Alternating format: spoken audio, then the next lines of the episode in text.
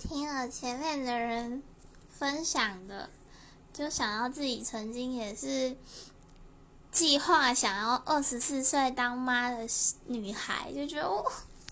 有点被过去的自己给吓死了。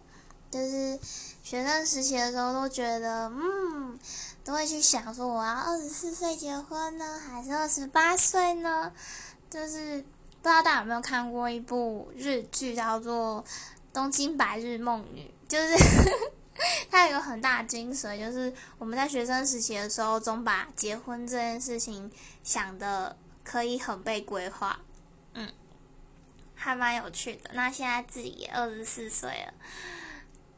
不可能，这一切都不可能。对，可能某一天会闪婚也不一定，但目前自己觉得应该是不会结婚啦，应该吧。